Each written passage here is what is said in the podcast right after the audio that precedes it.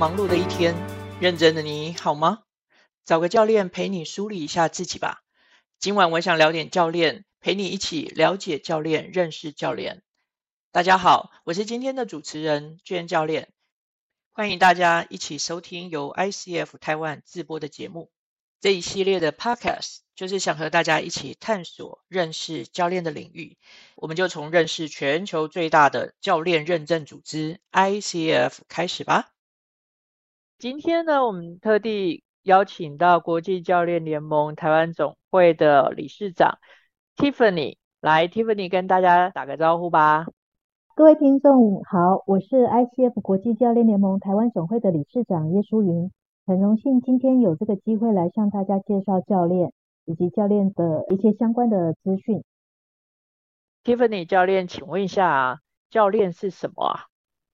那我们来想象一下，你正开着一台车在你的生命公路上旅行，你是驾驶，你的未来掌握在你的手上。当你开着车的时候，你的副驾驶坐着你的教练，在这个过程中，你的教练透过倾听、提问、探寻。展现对你的信任跟支持，并协助你透过不同的观点来看待生命的议题，进而去协助你达到你要去的呃目的。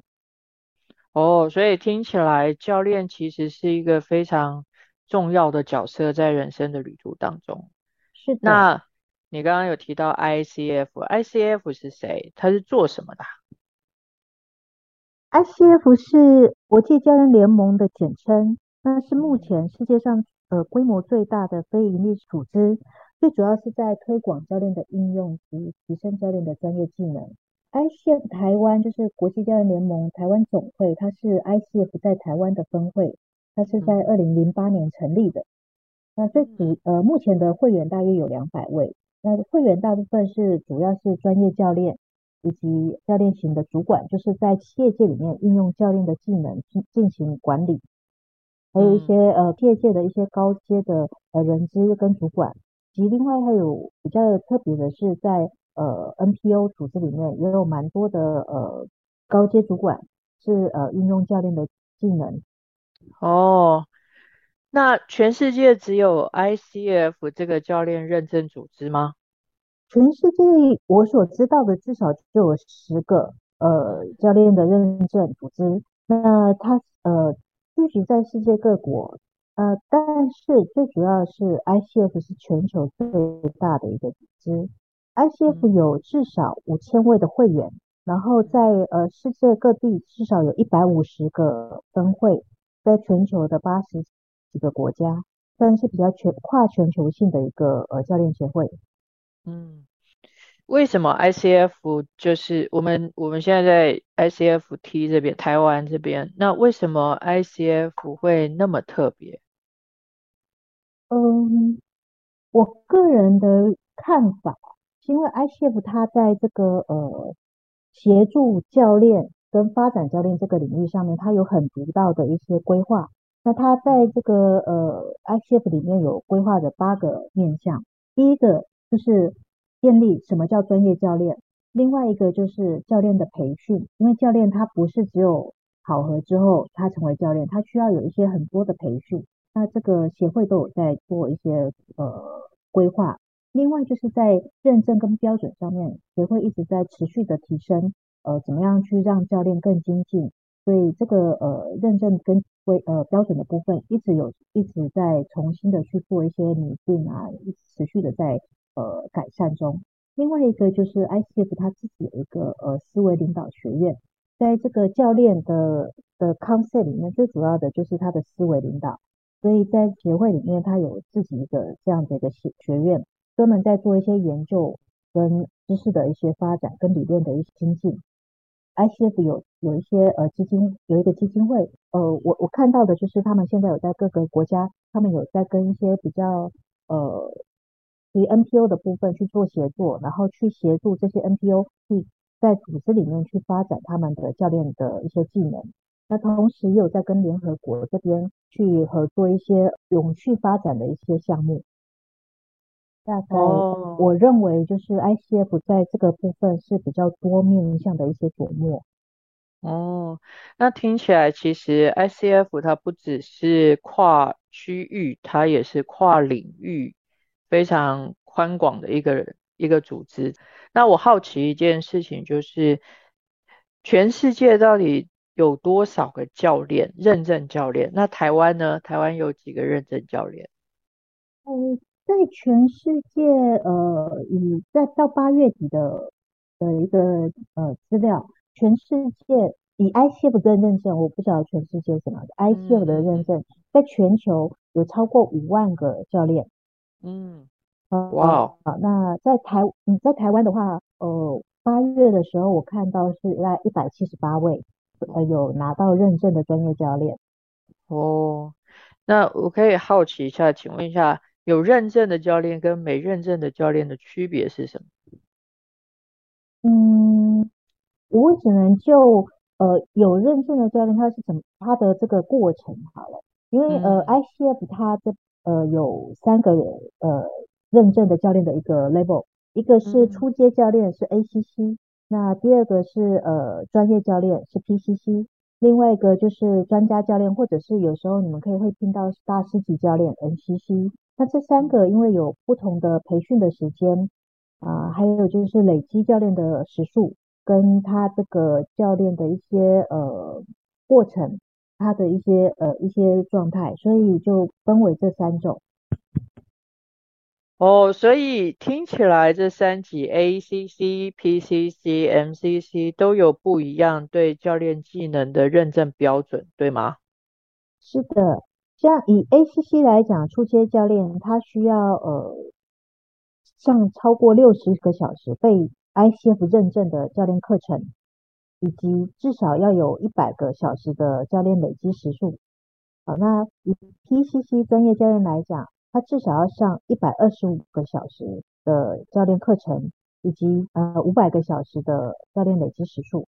那以 NCC 大师级教练或专业专家教练来讲，他要上至少两百个小时的教练课课程，以及要有两千五百个小时的累积教练时数。在这个时数跟课程结束之后，他把这个相关的录音带要送到总会去，经由总会去做评量，是否合。符合呃教练的呃专业技能，那如果符合了，那总会就会依据他们去申请的一些相关的认证，颁发给他们符合这个教练认证资格。那但不是只有这样子，它就结束了。我们每三年要去 renew，就是这个教练教练认证它不是一直存在的，每三年就要重新去考核，考核考核什么呢？一样是考核呃他的。我们就是三年之间，我们要持续的去精进，所以至少你要有四十个小时的教练呃时数，就是你你在这个过程中你要持续精进自己。同时，他们也会要求我们这个最少都要有三个小时的呃教练伦理规道德规范的课程，你一定要去上。每次呃重新再去申请认证的时候，renew 的时候，这个是一定要的。所以在这个呃教练的道德规范上面，总会也是非常的重视的。哦，不是只有技能，还有规范这样。哇，除了技能之外，认证教练还要注意教练的道德规范哦。我可以稍稍的问一下，什么叫做教练的道德规范？可以举个例子来说吗？嗯，举例来讲，我们要在这个跟客户在呃进行教练合约的时候，我们一定要让这客户知道教练是做什么，教练不做什么。像有些可能教练客户会以为我们是顾问，会以为我们是咨商师。好，就我们要让客户知道教练做什么，什么是不做的。那他这样子，他才会知道说我是不是符合他呃客户他的要的期待。然后就是在这个教练合约的订定上，我们有很多的一些规范呃需要去注意的。哪一些是我们可以去做的，哪一些是我们不能做的，还有客户的隐私，呃，是必须要被保密的，所以这些都有一定的一些规范存在的。嗯，所以其实让一个认证教练跟没有认证的教练其实严谨很多。就是如果当一个认证教练的话，我需要呃。合乎那个规范，我需要考试，我也需要三年再一次的不断的精进自己。听起来教练是非常非常专业的一个领域。是，呃，最主要做这些东西是为了让客户放心、信任教练，因为教练跟客户的关系最主、最重要的是信任关系。那我们要怎么样去展现我们是值得被信任？第一个，我有教练技能没有错；第二个，我是不是在这个隐私上面能够保密？因为客户的任何的议题都是非常私密的，非常的重要，是属于他自己的。我们不能把这些讯息对外揭露，这样子客户才会安心的跟我们去做对话，那我们才有更有一些机有机会去协助他看见他自己的现状，协助他去往他要去的方向去前进。嗯，哎，有一句话说，有一句话是这么说的，他说每一个人都需要一个教练。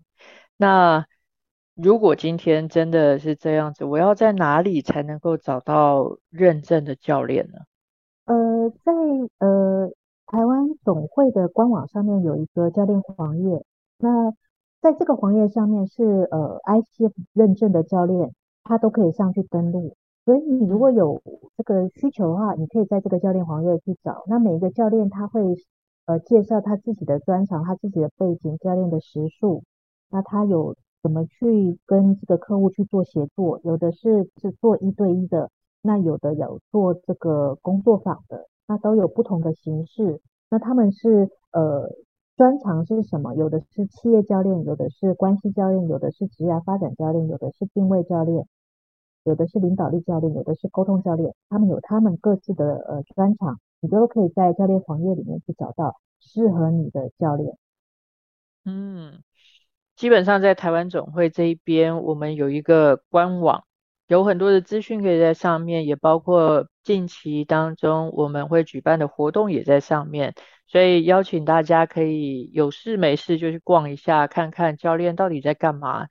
最后啊，我想邀请 Tiffany 教练来跟我们谈一谈，如果今天。好，有一些朋友啊，他们对教练不太认识，你有没有什么建议给他们，或者是有什么样子对教教练的一些呃想法？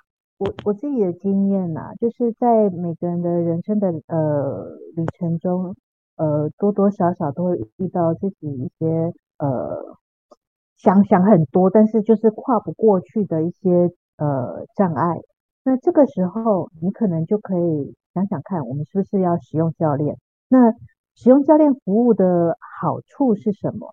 因为这个人，这个这个教练，他是在协助你，跟你一起握工作，一起去探索你在卡住的点是什么点啊？可以透过不同的呃观点，透过提问去询问你，你你的卡点是什么地方？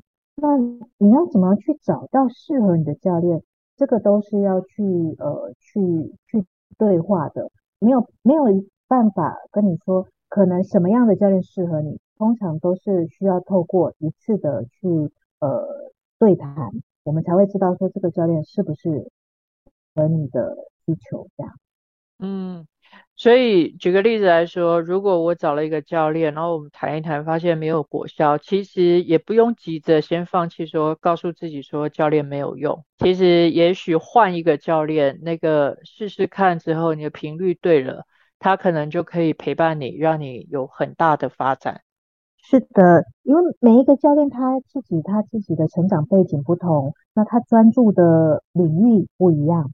你可以试试看其他的教练，可能有机会去找到可以协助你去突破现状的一个适合你的教练。这样，嗯，所以鼓励大家勇于尝试哦。那我们今天的节目就到这边了，谢谢 Tiffany。好，谢谢。